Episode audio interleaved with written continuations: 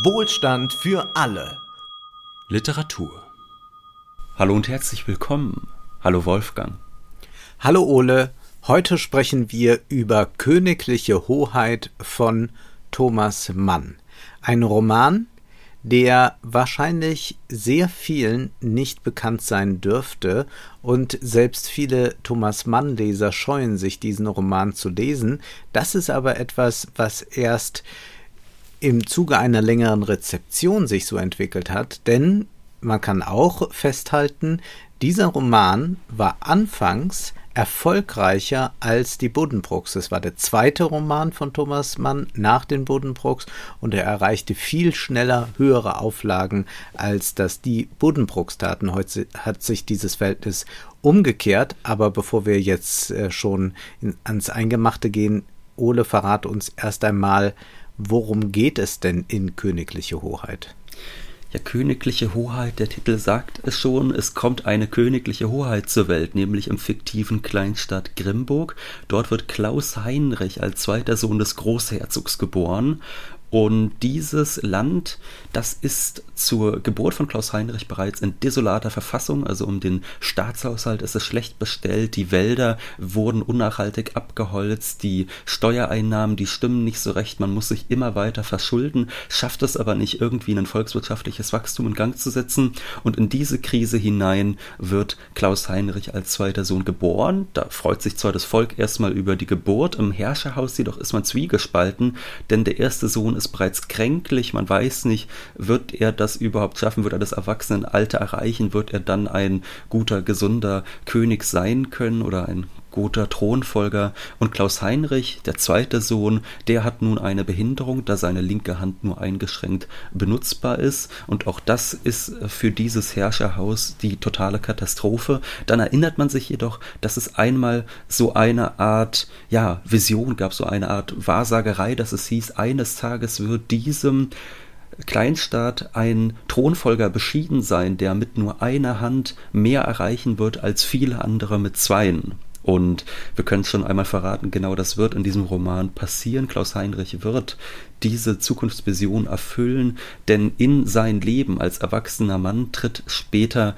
eine Milliardärsfamilie. Es kommt der Milliardär Spöhlmann aus den USA mit seiner Tochter Immer in die sich Klaus Heinrich verliebt und er versucht sie nun zu umwerben. Er möchte sie als Gattin und das ist natürlich nicht nur für ihn zu einem persönlichen Vorteil, sondern er ist ja auch auf die Pflicht bedacht als ein guter äh, zweiter Thronfolger. Er denkt auch daran, dass es natürlich auch für den Staatshaushalt durchaus eine ja, gute Investition sein könnte, sich so eine Gattin anzulachen und das ist so Pi mal Daumen die Handlung, in der wir uns hier bewegen und die sehr eng, das können wir vielleicht auch jetzt schon verraten, beziehungsweise da kannst du uns jetzt vielleicht auch mehr zu verraten, Wolfgang, die sehr eng mit Thomas Manns eigener Lebensgeschichte verbunden ist.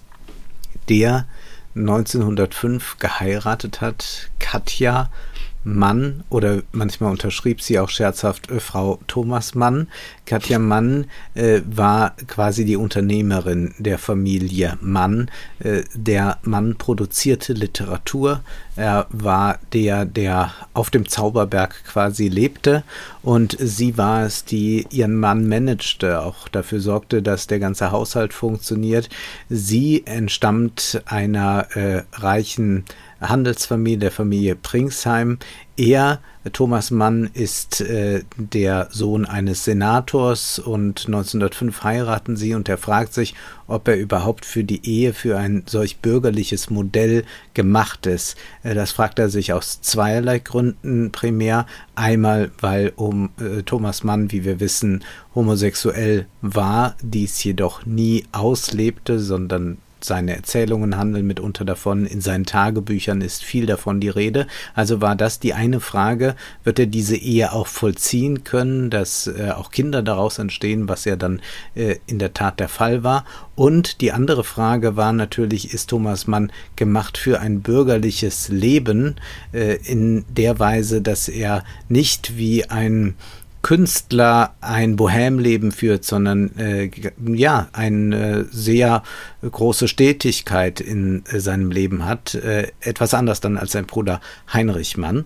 Und da gibt es also auch so eine merkwürdige Messaillance, äh, die hier auf einer anderen Ebene erzählt wird im Roman. Also, dass der Schriftsteller da äh, mit einer äh, sehr reichen Frau zusammenkommt, aus sehr gutem Hause zusammenkommt und dass dies eine Idee ist, die auch deutlich wird in diesem Roman, wenn von einem strengen Glück die Rede ist. Das klingt ja erstmal komisch, ein strenges Glück, aber Thomas Mann hat äh, selbst in persönlichen Mitteilungen immer wieder gesagt, also wenn er sich das Glück vorstellen konnte, dann immer nur als ein strenges Glück, also dass man äh, sich erdet, dass man vernünftig ist, dass man eine Stetigkeit ins Leben hineinbringt. Und darum geht es auch bei Königliche Hoheit um Klaus Heinrich.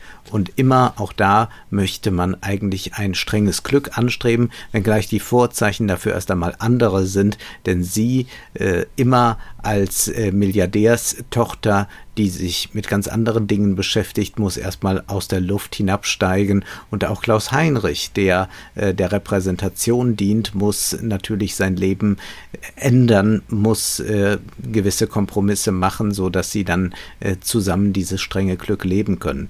Für Thomas Mann war dieser Roman nicht einfach und das ist für jeden Schriftsteller so, der einen erfolgreichen ersten Roman veröffentlicht, einen unendlich erfolgreichen. Und dann also vor allem bei der Kritik ja, und dann einen zweiten nachlegen muss.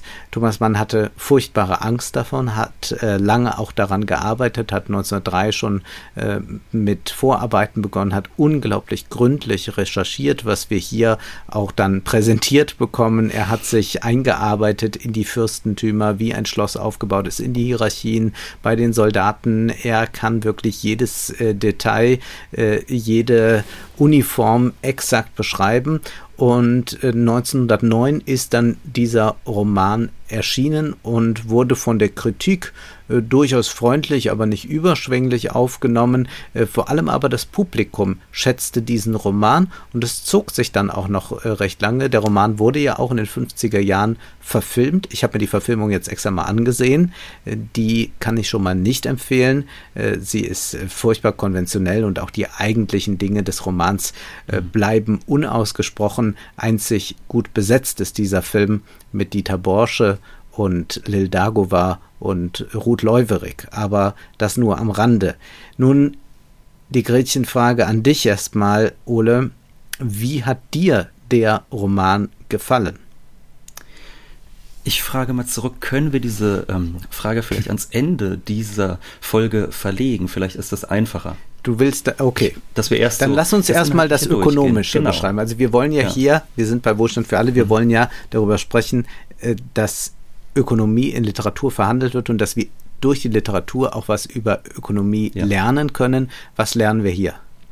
Nun, du hast es eben ja auch schon angedeutet, dieser Klaus Heinrich, diese, diese königliche Hoheit, die muss auch eine gewisse Wandlung schaffen, nämlich Klaus Heinrich ist eigentlich jemand, der nur zu repräsentativen Zwecken da ist, der also zwar herrscht, aber eigentlich kaum wirkliche Macht besitzt.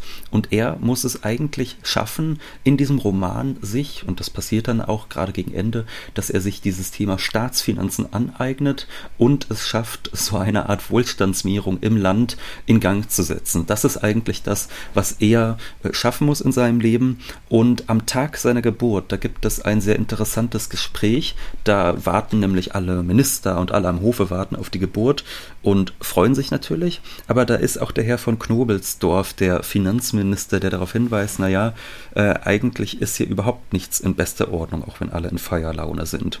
Und das wird ganz großartig gesagt, da heißt es, das Übel fängt an damit, dass die Fürsten Bauern sind. Ihre Vermögen bestehen aus Grund und Boden, ihre Einkünfte aus landwirtschaftlichen Erträgnissen heutzutage. Sie haben sich bis zum heutigen Tage noch nicht entschließen können, industrielle und Finanzleute zu werden. Sie lassen sich mit bedauerlicher Hartnäckigkeit von gewissen obsoleten und ideologischen Grundbegriffen leiten, wie zum Beispiel den Begriffen der Treue und Würde. Also, wir haben ja also den Vorwurf im Raum stehen, diese Herrscher, die haben es noch nicht geschafft, quasi bürgerliche Herrscher zu werden. Sie sind eigentlich noch, kann man sagen, äh, ein Jahrhundert äh, zu spät dran. Ihre Revenuequelle, ihre Einkommensquelle ist noch komplett unzeitgemäß. Sie leben eben davon, von Grund und Boden, von landwirtschaftlichen Erträgnissen und davon dem Volk Steuern abzuziehen. Aber ansonsten ist das eine sehr, ja, es ist eine sehr unzeitgemäße Art und Weise des Wirtschaftens, die hier stattfindet. Und das ist eigentlich die Aufgabe von Klaus Heinrich im Laufe des Romans zu verstehen, was man anders machen muss. Und das versteht er eben, weil dieser Milliardär in die Stadt kommt. Da kommt, mhm. kommt Samuels Böhlmann in die Stadt, der Sohn eines Industriellen, der in den 1840er Jahren beim ja. ersten Goldrausch reich geworden ist. Jetzt ja. nimm nicht schon alles vorweg. Wir müssen jetzt mal ein bisschen schrittweise ja. vorgehen, weil das ja erstmal eine ganz interessante Diagnose mhm. ist. Wir haben es also mit einer Feudalherrschaft zu tun, äh, die eigentlich nicht mehr eine Grundlage hat, deshalb, weil wir Industrialisierung und Kapitalismus schon haben, äh, dieser fiktive Staat sich aber da so notdürftig abschotten konnte bislang, ein bisschen exportiert, äh, hin und wieder fällt irgendwas an, äh, man beutet den Wald im Übrigen aus, mhm. heißt es da, äh, übermäßig aus, also wir haben schon fast eine ökologische Frage hier verhandelt. Und du hast gerade diesen Abschnitt vorgelesen und ein paar Zeilen vorher heißt es noch, ja mein Gott, die Romantik Romantik ist ein Luxus, ein kostspieliger. Exzellenz, ich bin Ihrer Meinung selbstverständlich. Die Romantik, die findet noch statt. Du hast gesagt, die liegen eigentlich 100 Jahre zu spät und das wäre dann tatsächlich, wenn wir jetzt äh, den Roman 1909 entstanden, äh, äh, publiziert, auch mal tatsächlich da in mhm. dieser Zeit etwa verorten, dann würden wir sagen, ja, 100 Jahre zuvor ist die Romantik. Und wenn wir uns jetzt die Beschreibungen von Thomas Mann ansehen, wie diese Schlösschen äh, dort geschildert werden, äh, mit welcher Detailversessenheit, äh, dann sind wir sehr stark natürlich beim Verwunschenen der Romantik. Da sind wir bei Eichendorf oder so schon angelangt. Und dieser Roman soll ja auch ein Märchen sein und das Kunstmärchen ist nun ein ganz starkes Genre in der Romantik. Und was hier eigentlich gezeigt wird, ist, dass noch man auf der sprachlichen Ebene eine Romantik herstellt, die quasi auf der Zeichenebene funktioniert. Also es ist die Repräsentanz der Zeichen und wir haben einen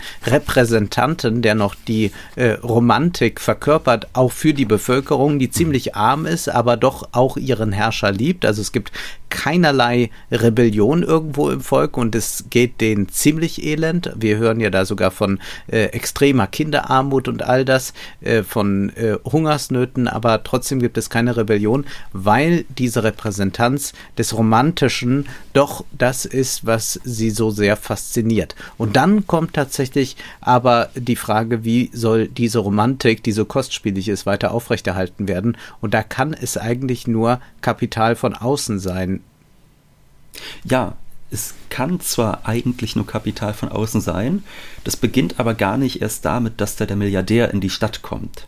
Mhm. Das, du hast völlig recht gehabt, das sollte man noch ein bisschen verschieben, denn erstmal versucht man sich das Geld noch woanders herzuholen, nämlich der Staat versucht sich zu verschulden. Also er vermag ja. es nicht, Wachstum zu stiften.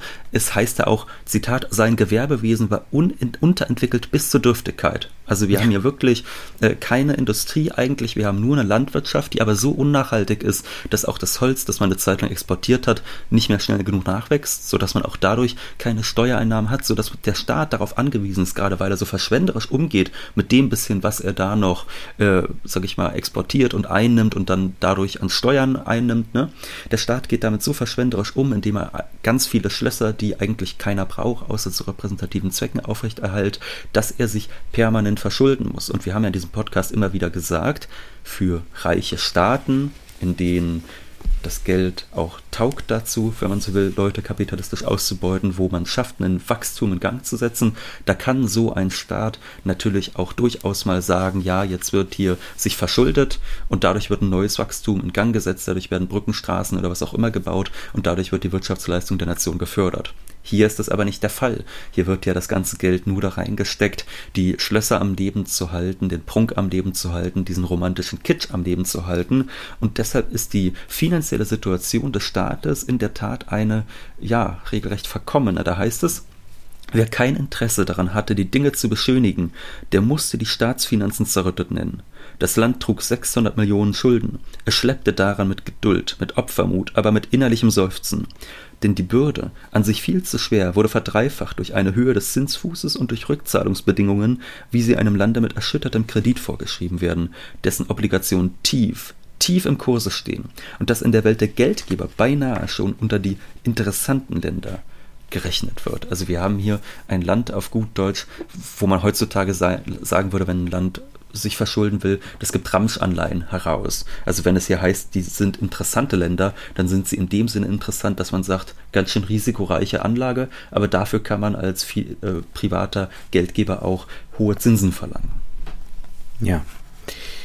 Bevor wir jetzt äh, gleich zu dem Milliardär kommen, mhm.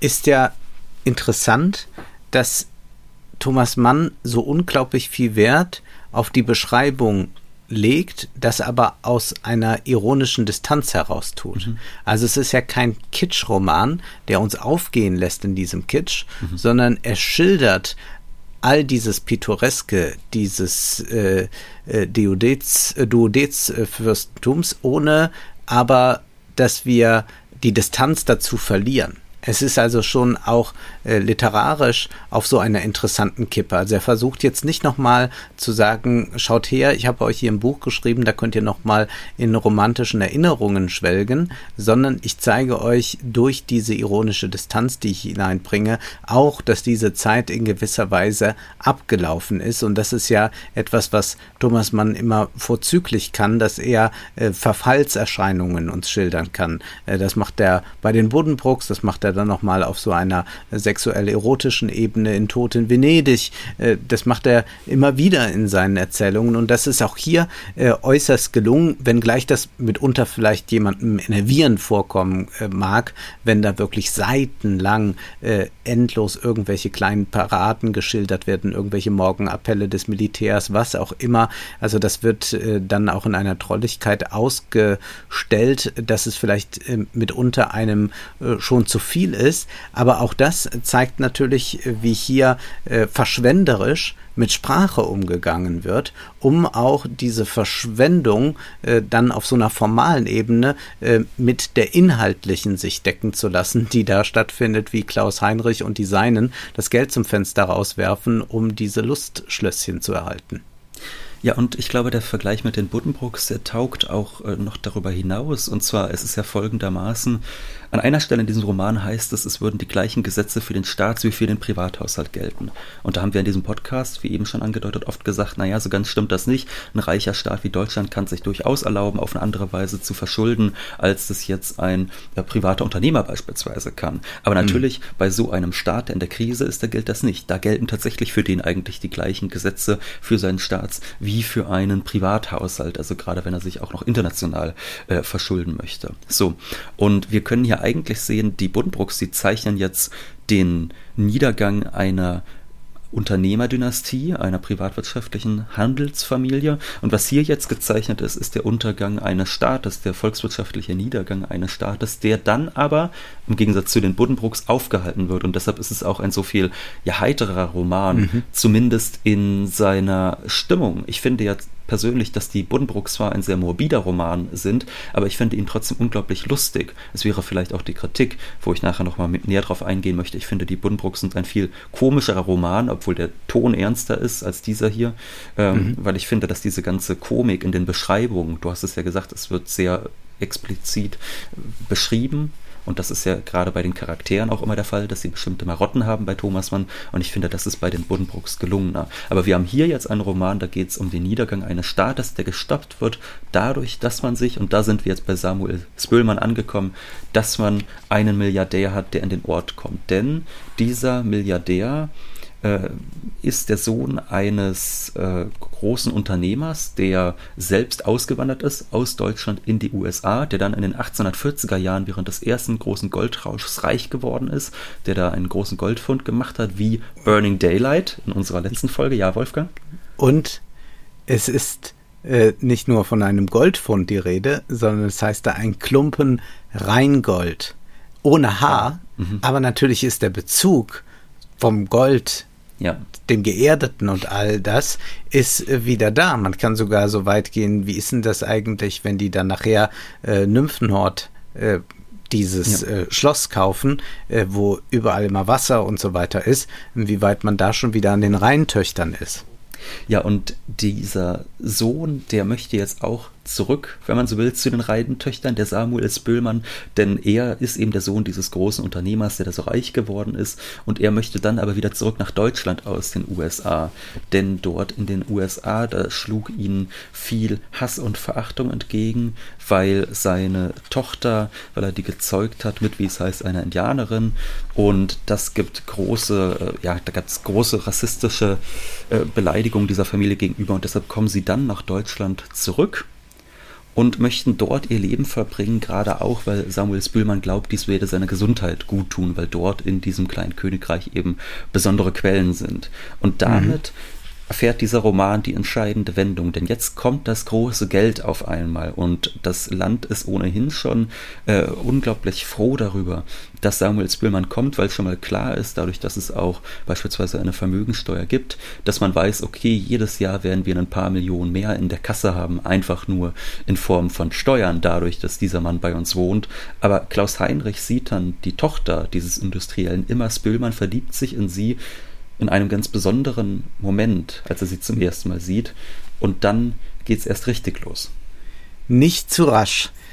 Wir müssen noch über diesen Spülmann sprechen. Ja. Du hast schon gesagt, äh, der möchte nicht mehr in den USA leben und er wird ja auch gefragt, äh, wie es ihm denn da gefallen habe und so weiter. Und dann erklärt seine Tochter später um aber auf meinen Vater zurückzukommen, so hat er sich in der Tat über ihre Frage geärgert. Er ärgert sich leicht und hatte Gelegenheit, sich ungewöhnliche Übungen dieser Gemütsbewegung zu erwerben. Die Sache ist die, dass die öffentliche Stimmung und Meinung uns nicht sonderlich günstig war in Amerika. Umtriebe sind im Gange. Ich bemerke, dass ich über die Einzelheiten nicht unterrichtet bin, aber eine eifrige politische Tätigkeit findet statt zu dem Zwecke, die große Menge, wissen Sie, die vielen Leute, die es nicht getroffen hat, gegen uns aufzuwiegeln und daraus sind gesetzliche Anfeindungen und beständige Widerwärtigkeiten entstanden, die meinem Vater das Leben dort drüben verleidet haben. Sie wissen wohl, Prinz, dass nicht er es war, der unsere Lage geschaffen hat, sondern mein garstiger Großvater mit seinem Paradise Nugget und seiner Plocket Farm.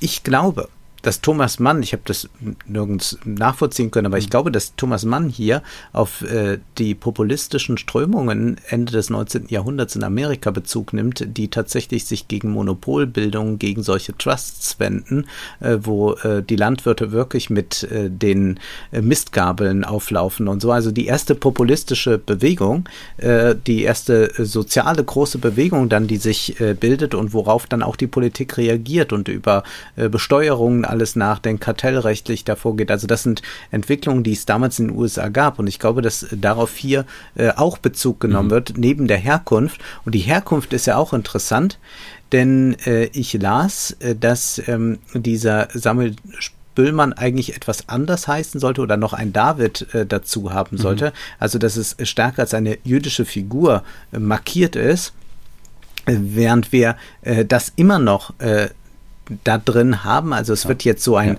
ja. äh, arabischer Hintergrund ausgemacht. Äh, als Vogel Roche wird er äh, bezeichnet. Äh, das ist äh, eine Figur, die ja in ähm, äh, Tausend und eine Nacht vorkommt. Also diesen arabischer Raum wird aufgetan. Aber wir haben ja mit Immer Spülmann, also mit seiner Tochter, auch es mit einer Mathematikerin zu tun, die sich also in ihrer Zeit mathematischen Studien widmet. Mhm.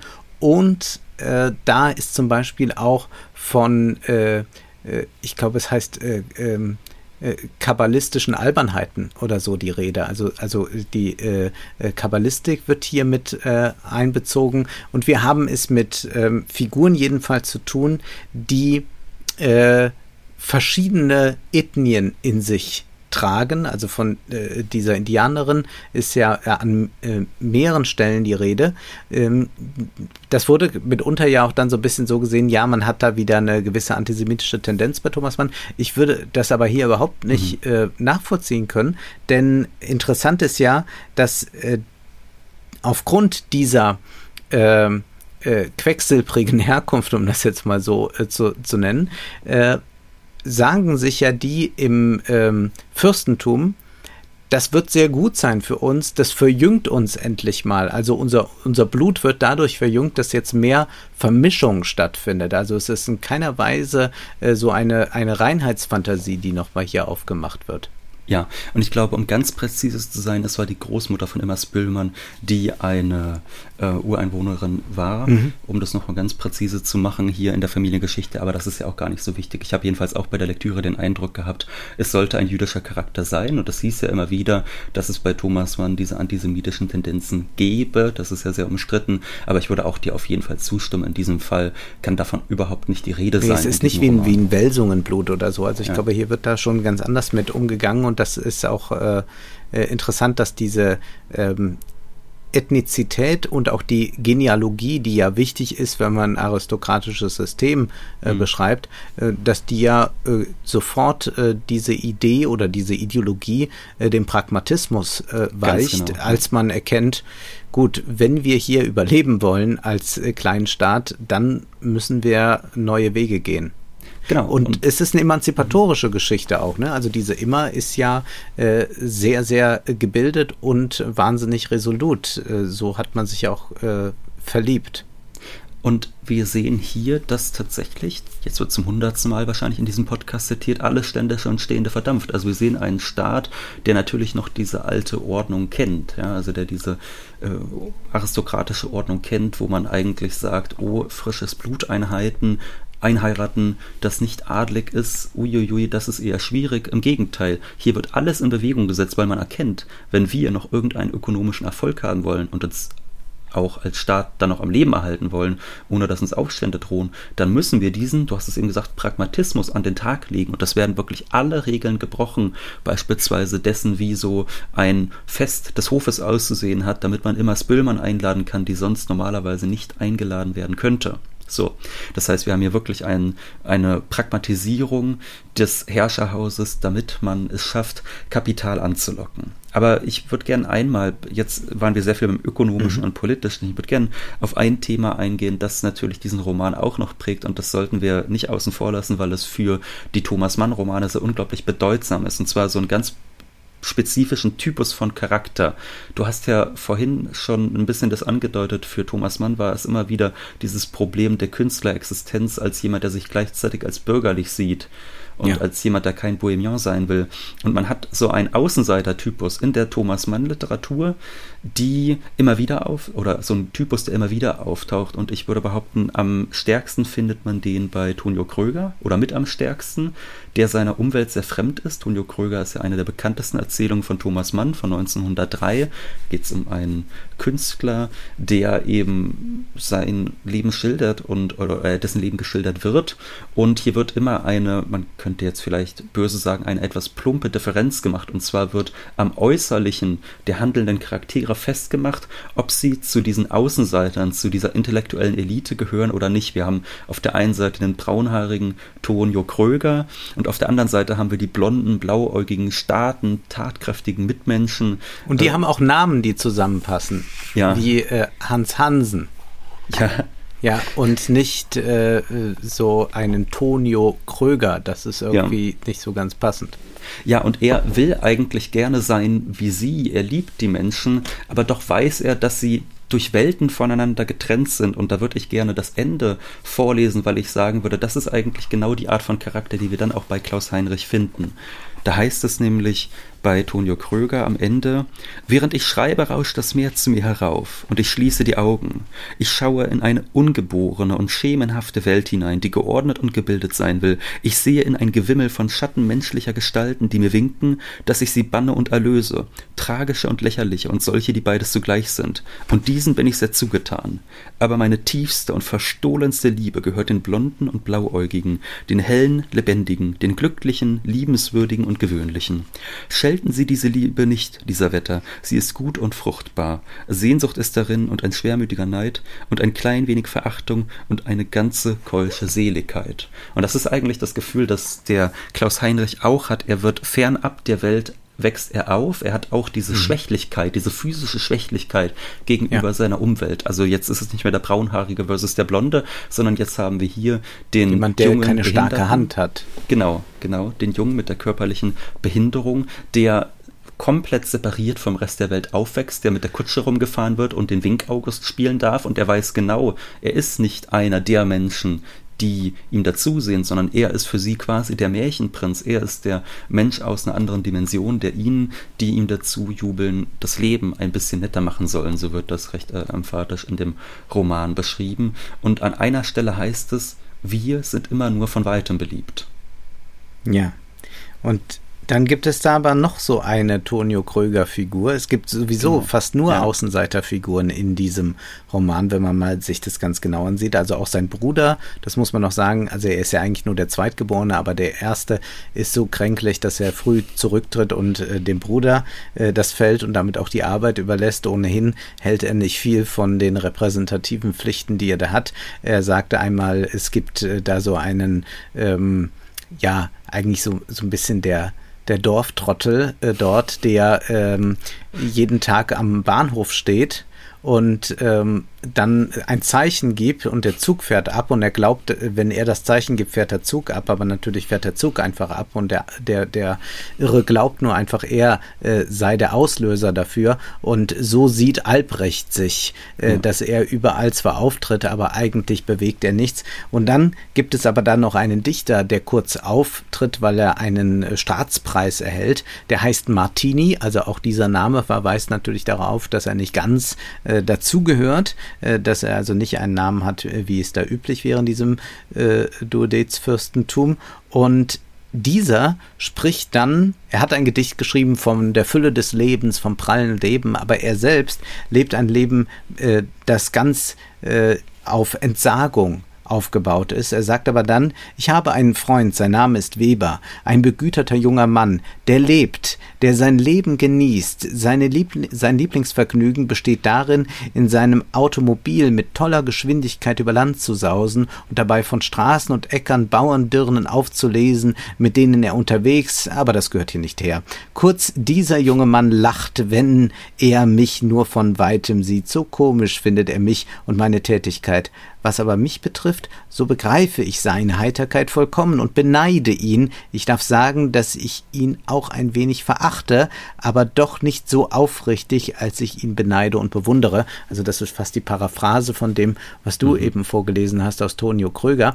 Und äh, dieser Mann äh, kommt eigentlich aus relativ gutem Hause, ich glaube Vater höherer Beamter, hat sich dann für den Weg der Kunst entschieden und damit auch für einen sehr ärmlichen Weg, äh, der jetzt ein klein bisschen aufgebessert wird durch äh, das Preisgeld, das er bekommt. Aber das ist mal so ein Lebenslauf, der auch angerissen wird. Oder dann gibt es den Lehrer, zu dem Klaus mhm. Heinrich ein freundschaftliches Verhältnis äh, pflegt, auch da der Name sprechend Überbein, also der auch nicht so ganz dazugehört, ja, und äh, der versucht äh, aufzustreben, der aber auch sich das Glück, das Bummeln, äh, die Bummelei des Glücks äh, nicht erlauben will. Also es gibt äh, eigentlich ein Buch, das voller Außenseiter ist, bis hin zu, und damit sind wir nochmal bei diesem Thema Ende des Feudalismus, mhm.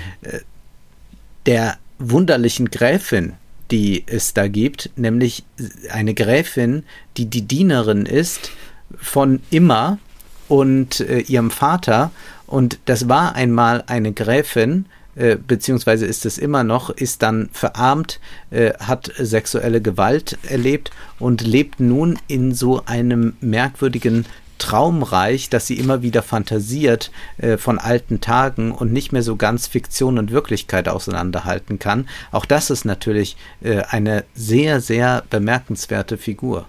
Es ist die wahrscheinlich mit Abstand beste Figur dieses Romans, weil es natürlich eine tragische Figur ist, die aber eine unglaubliche Komik besitzt. Du hast es mhm. eben gesagt, sie hat in ihrer vormaligen Ehe Gewalt erfahren, liebt ihren Mann aber eigentlich immer noch. Sie wurde immer betrogen von ihm.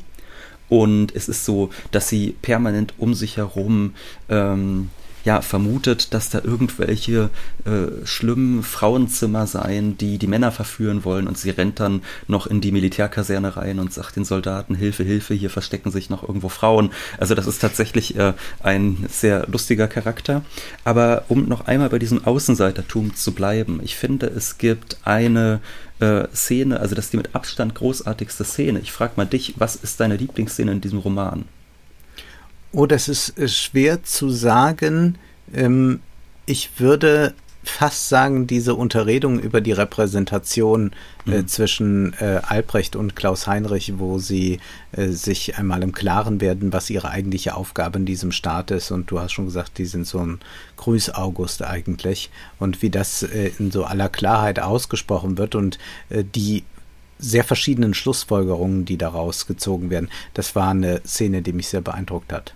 Okay, also für mich ist es tatsächlich eine Szene, die noch ganz, also relativ am Anfang des Romans ist, wenn die Jugend Klaus Heinrichs beschrieben wird, denn Klaus Heinrich geht dann auf einen Ball, der ausgerichtet wird. Mhm. Und ja, ja. es ist eine große Feierlichkeit, er befindet sich unter jungen Menschen und er ist so glücklich, zum ersten Mal in seinem Leben tanzen zu dürfen. Und anfangs wird das alles ganz harmonisch beschrieben, aber dann wird auf einmal klar, dass sich alles umkehrt, dass sie in Wahrheit versuchen, ihn zu sich runterzuziehen, dass sie ihn in Wahrheit verachten und dass sie ja, ihn betrunken machen, mit ihm tanzen, ihm am Ende noch einen Deckel auf den Kopf setzen, wenn er dann in der Ecke liegt. Und das wird folgendermaßen beschrieben. Und ich finde, das ist die literarisch einfach größte Szene dieses Romans. Also ich finde, dass das äh, schon an so Szenen rankommt, wie wir sie später beim Zauberberg äh, sehen in der Walpurgisnacht. Also wirklich die, mhm. diese Größe erreichen. Und ansonsten finde ich, gibt es da leider nicht so viele Szenen in diesem Roman, ähm, die einen regelrecht in der Literatur versinken lassen. Also die wirklich so einen mitreißenden Charakter haben wie diese Szene.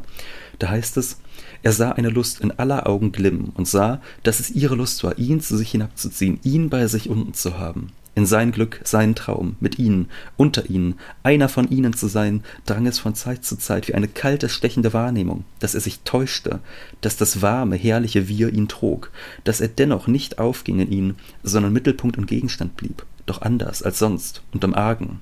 Es waren Feinde gewissermaßen. Er es in der Zerstörungslust ihrer Augen. Er hörte wie von fern, mit einem seltsam heißen Erschrecken, wie das schöne Mädchen mit den großen weißen Händen ihn einfach bei Namen rief, und er fühlte es wohl, dass es in anderem Sinne geschah, als wenn Dr. Überbein ihn so nannte. Sie hatte Recht und Erlaubnis dazu auf gewisse Weise, aber hütete denn niemand hier seine Würde, wenn er es nicht selber tat? Ihm war, als rissen sie an seinen Kleidern, und zuweilen brach es wild und höhnisch hervor aus dem Übermut. Also hier sieht er wirklich, dass diese Welt, die er mhm. eher als Repräsentant dienen soll, ihm eigentlich feindlich ist, versucht ihn, in Anführungszeichen, hinunterzuziehen zu sich und dass er deshalb, das ist eigentlich die Lektion, die er daraus sieht, dass er deshalb für immer in seiner Außenrolle, Seiterrolle verharren muss und da trifft er dann eben mit immer Spölmann die Frau, mit der er das auf eine glückliche Art und Weise tun kann, denn er sieht sie zum allerersten Mal, wie sie, während er gerade beim Militär ist und da wieder mal den Wink August spielt quasi, da sieht er sie vorübergehen. Draußen findet eine Militärparade statt und sie muss aber zur Universität und sie weigert sich nun außenrum zu gehen. Sie geht einfach mitten durch und als sie dann noch aufgefordert wird, einen Umweg zu gehen, schreit sie den Offizier an und bahnt sich einfach den Weg durch die Menge. Und in dem Moment ist ihm klar, das ist die Frau meines Lebens. Das ist die Außenseiterin, die Auserwählte, die ich an meiner Seite brauche die unerschrocken unverfroren ist, die Tochter, wie es heißt, eines Eisenbahnkönigs ist. Also wir haben hier eine neue Form von Adel. Und doch würde ich dir in einem Punkte widersprechen. Ja, sie ist natürlich etwas Besonderes und mhm. deswegen ist er auch an ihr von Anfang an interessiert. Aber ich glaube, wenn wir auch nochmal uns diese Formulierung des strengen Glücks in Erinnerung rufen, sollten wir eher festhalten, dass sich hier zwei Auserwählte zwar erkennen und äh, dies auch äh, als äh, solches immer wieder thematisieren, dass es aber keineswegs darum geht, dass die sich jetzt zurückziehen in so einem Elfenbeinturm, mhm. sondern was doch eigentlich hier stattfindet, ist, dass sie sich von den Höhen nicht herunterziehen lassen von irgendwelchen Kameraden da aus dem Studium, sondern dass sie selbst hinunterschreiten, dadurch, dass sie sich erden, dass sie einen Rosenstock umpflanzen in der Hoffnung, dass dieser nun auch endlich mal äh, Blüten hervorbringen wird, die duften, indem sie sich beide offenbaren. Sie hat ja einen ganz, äh, also sie führt ja einen ganz starken Diskurs darum, dass alles, was er tut, eigentlich in der, äh, eigentlich Schein ist. Mhm. Äh, er sei zum Schein die Schule gegangen, hätte zum Scheine dies getan, zum Scheine das getan. Und das ist etwas, äh, wo sie Probleme mit hat.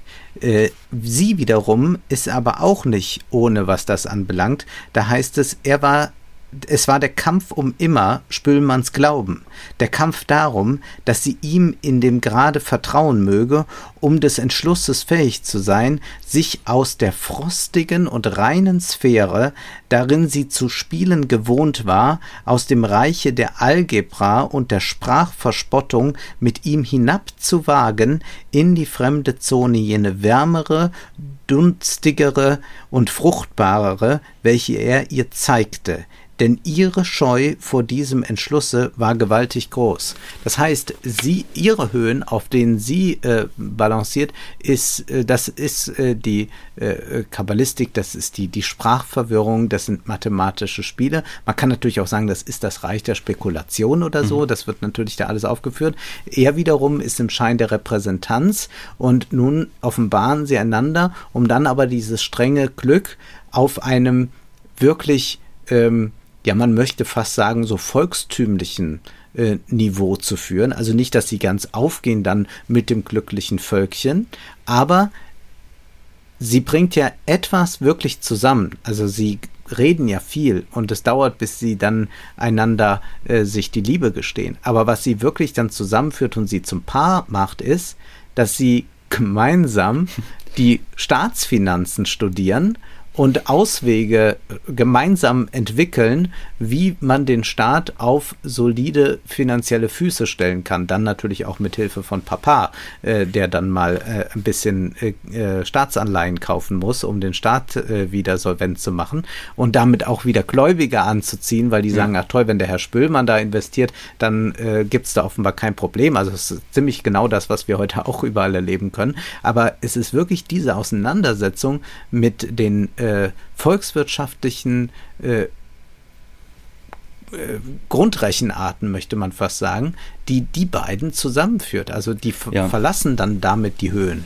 Ja, es ist so, dass sie ihn, ihn darauf hinweist, dass die Höhe, in der er sich begibt, eine regelrecht dämlich ist, dass er da den Weg ja. August spielt und dass er sich umsonst überhaupt nichts dreht und dass ihr das fast schon unmenschlich erscheint und er bekommt dann wiederum vom Finanzminister den Hinweis, ich sehe ja, du bemühst dich hier um die gute Frau, ähm, wäre auch ganz gut für die Staatsfinanzen und bekommt dann einen großen Vortrag gehalten. Und dann setzt er sich dort mit dem Buch hin. Und das ist eigentlich das, was sie so anziehend findet, dass er endlich mal ein Thema findet, das ihn begeistert, das ihn von sich aus äh, interessiert, dass er wissenschaftlich untersuchen mag, dass er sich Wissen aneignen mag und nicht immer nur repräsentieren mag. Und man könnte jetzt vielleicht als Dating-Tipp sagen, Volkswirtschaftsbücher, einfach Lehrbücher mitnehmen. Mit dem Crush zusammen gucken, wie es um die Staatsfinanzen bestellt ist. Ja. Und, und dann sehen, ob da auch noch jemand an der Schuldenbremse hängt. Dann natürlich ist es nichts. Dann, dann muss man weiter swipen. Dann muss man weiter swipen. Und das ist natürlich das, was Sie hier schaffen. Sie begeben sich, wenn man so will, in diese technischen Niederungen gemeinsam, finden dort zusammen, finden noch mehr Attraktion aneinander, schaffen es dann tatsächlich, äh, diese Ehe auch durchzusetzen. Das ist ja mhm. gegen die höfischen Gepflogenheiten, aber auch durchaus gegen äh, das, das, Temperament eines Samuels Böhmann nicht unbedingt ganz einfach und schaffen es dann vor allem, wie es am Ende beschrieben wird, noch eine Art volkswirtschaftliches Wachstum tatsächlich zu stiften. Ja, also es wird ja. nicht so ganz groß beschrieben, aber es wird schon gesagt, es wird wieder aufgeforstet. Du hast es eben gesagt, die Kapitalgeber kommen jetzt, weil sie sehen, hier ist ein Reicher, der viel Geld investiert. Das ist quasi das Hochzeitsgeschäft geschenkt dann an den Staat, dass eine gigantische Menge Staatsanleihen gekauft wird und dadurch schaffen sie es, nochmal so ein Wachstum zu stiften. Wie nachhaltig das sein mag, da kann man dann auch wieder ein großes Fragezeichen dran machen oder ob es nicht doch eher so ist, dass hier eine große private Spende an den Staat geht und dann wird nochmal zehn Jahre weiter der Ulk von vorher weitergetrieben, aber ein mm, gutes na, Wachstum lässt sich nicht stiften. Aber man hat schon den Eindruck, dass es ein sehr positives Ende ist. Ja, ja, äh, das hat sich äh, nämlich gewandelt mit den beiden, weil die tatsächlich jetzt äh, auf einem anderen Fundament stehen, als sie das vorher, bevor sie, als sie noch allein waren, getan haben. Mhm. Und ich finde, wir sollten diese Liebesgeschichte auch nochmal so rückkoppeln an so Fragen wie, die diskutieren ja die ganze Zeit, kann ich dir vertrauen? Und zugleich haben wir einen Diskurs darüber, äh, ja, die Gläubiger äh, springen so langsam ab und das Kapital fließt ab. Also mhm. Kredit, wir haben es ja schon häufiger gesagt, äh, da steckt auch äh, das äh, lateinische Wort für Glauben drin. Und worum es hier natürlich geht, ist, dass man äh, in der Liebe wie in der Ökonomie einander vertrauen muss und dass es äh, darum gehen muss, äh, die andere Person zu überzeugen. Und deswegen haben wir eigentlich diesen Liebesdiskurs der vom Kredit handelt und wir haben den ökonomischen Diskurs, mhm. der von äh, dem nötigen Vertrauen handelt, dass man sich wieder erarbeiten muss. Insofern ist das sehr eng miteinander äh, verschaltet. Und ich finde, dass der Roman natürlich nicht so gut ist wie die Buddenbrooks und mhm. dass ihm da vieles fehlt, dass ich aber ihn ökonomisch wirklich ziemlich raffiniert finde, äh, wie er das macht und dass das äh, auf eine solche Ebene kommt, dass man wirklich sagt, ja, wir eignen uns mal die volkswirtschaftlichen Grundlagen an und schauen, wie es weitergeht. Und das ist aber zugleich das Fundament unserer, e äh, unserer Ehe. Und das ist nicht einfach so, dass wir das jetzt so mal äh, froh herbeilesen, weil wir gerne uns mit Ökonomie beschäftigen, sondern das heißt ja dann nochmal, wenn Sie sich schlussendlich fragen, was ist denn das hier eigentlich und so, und dann äh, sagt dann Klaus Heinrich zu immer, aber was ist es denn, was dir endlich Vertrauen zu mir gemacht und mich zu so wirklichen Studien über die öffentliche Wohlfahrt geführt hat. Weiß der gar nichts vom Leben, der von der Liebe nichts weiß, also dass das hier nochmal verbunden wird, das finde ich äh, sehr clever von Thomas Mann. Ja, wie gesagt, das hat er, also fand ich durchaus auch auf eine gewisse Weise komisch. Und ich würde ja auch sagen, äh, der Dating-Tipp war jetzt nicht nur als Witz gemeint von mir. Aber wir sind jetzt tatsächlich bei dieser Frage jetzt am Ende, wie uns der Roman gefallen hat. Ja. Du hast es schon angesprochen, wie du ihn bewertest. Ich finde eben, dass er dadurch so stark hinter den Buddenbrooks zurücksteht, weil diese Komik, die die Charaktere bei den Buddenbrooks entwickeln, hier nicht so recht aufgeht. Also ich finde, dass die Gräfin beispielsweise, die du genannt hast, also die mhm. für die Spülmanns arbeitet, ähm, das, oder die bei die eigentlich immer mit Emma Spillmann gemeinsam unterwegs ist, dass die tatsächlich so ein genialer, komischer oder tragikomischer Charakter ist, wie wir ihn bei den Buddenbrooks äh, ganz oft erleben. Ja, also wir haben eine Toni Buddenbrook beispielsweise, wir haben einen Christian Buddenbrook und das ist ja so, Thomas Mann ist unglaublich gut darin, Marotten von Charakteren zu zeichnen. Also Beispielsweise Toni Buddenbrook, äh, die Art und Weise, wie sie ihren Kopf nach hinten neigt und ihr Kinn auf die Brust drückt. Oder Christian Buddenbrook, der immer wieder von seinen ganzen Krankheiten äh, fabuliert, die er tatsächlich oder angeblich hat. Und das sind ja so Charakterzüge, die eine unglaubliche Komik besitzen. Und ich finde, dass der einzige Charakter, wo das wirklich gut gelingt, tatsächlich die Gräfin ist. Und dass es ansonsten oftmals eher misslingt. Also beispielsweise bei Alb, also man merkt ja die Versuche, man merkt beispielsweise bei Albrecht, dem großen Bruder von Klaus Heinrich, dass dann immer beschrieben wird, wie er den Menschen die Hand Hand reicht, aber ohne seinen äh, Oberarm vom Körper äh, abzustrecken oder was mhm. weiß ich. Das heißt, hier wird die ganze Zeit versucht, eben diese Art von komische Charakterzüge zu äh, beschreiben und ich finde, es gelingt nicht so recht. Und ich finde dann auch, dass man dem, dass man nicht so ganz versteht, was soll das für ein Roman sein? Also es ist definitiv nicht so ein ernster Thomas Mann-Roman, wie ja. man das meinetwegen bei also bei dem Buddenbrook so ein bisschen zumindest hat, dass man sagt, das hat ja eine gewisse Morbidität oder wie man das dann in Erzählungen wie Tod in Venedig oder bei äh, Dr. Faustus oder so hat. Es ist aber auch kein richtig stark gelingender Unterhaltungsroman, wie ich finde. Und deshalb würde ich sagen, Klar, wenn man jetzt ein großes Interesse an Thomas Mann hat, dann sollte man den Roman unbedingt lesen, weil man dann einfach sagen kann, gut, dann sollte man ohnehin eigentlich alle diese Romane mal lesen. Aber wenn man jetzt sagt, man hat nur begrenzt Lust und Zeit, sich mit Thomas Mann auseinanderzusetzen, dann würde ich sagen, Buddenbrooks lesen, Zauberberg lesen und die Erzählung lesen. Mhm. Gut, bei limitierter Zeit, aber jede Zeit ist limitiert. Das ist immer so eine schwierige Frage. Ich bin sehr froh, diesen Roman gelesen zu haben. Ich teile deine Kritik äh, daran und äh, will da auch gar nicht groß widersprechen, würde aber das Vergnügsame hervorheben, mhm. auch vielleicht hervorheben, äh, wie unsicher äh, dieser Thomas Mann ist. Das ist vielleicht auch ganz interessant zu erleben, dass er so verschiedene Figuren auftreten lässt, die alle etwas auch mit einem Thomas Mann und mit einem oft bei ihm geschilderten Künstlertypus zu tun haben. Also auch mit diesem Martini haben wir ja, wie ich das schon erwähnt habe, so eine Tonio Kröger Gestalt. Und hier aber will dann Thomas Mann sich auch selbst überreden, äh, wenn wir jetzt mal so autobiografisch vorgehen, äh, dieses Leben des Künstlers abzulehnen. Es ist ja dann, äh, nachdem Martini gegangen ist, die Schwester von von Klaus Heinrich da und äh, dann wird ihr gesagt, äh, er, Martini, hat es nicht bequem und nicht leicht, das sieht man wohl und das muss ja gewiss für ihn einnehmen. Aber ich weiß doch nicht, ob ich mich freuen kann, ihn kennengelernt zu haben, denn er hat etwas Abschreckendes, Dietlinde. Ja, er ist bei all dem entschieden ein bisschen widerlich.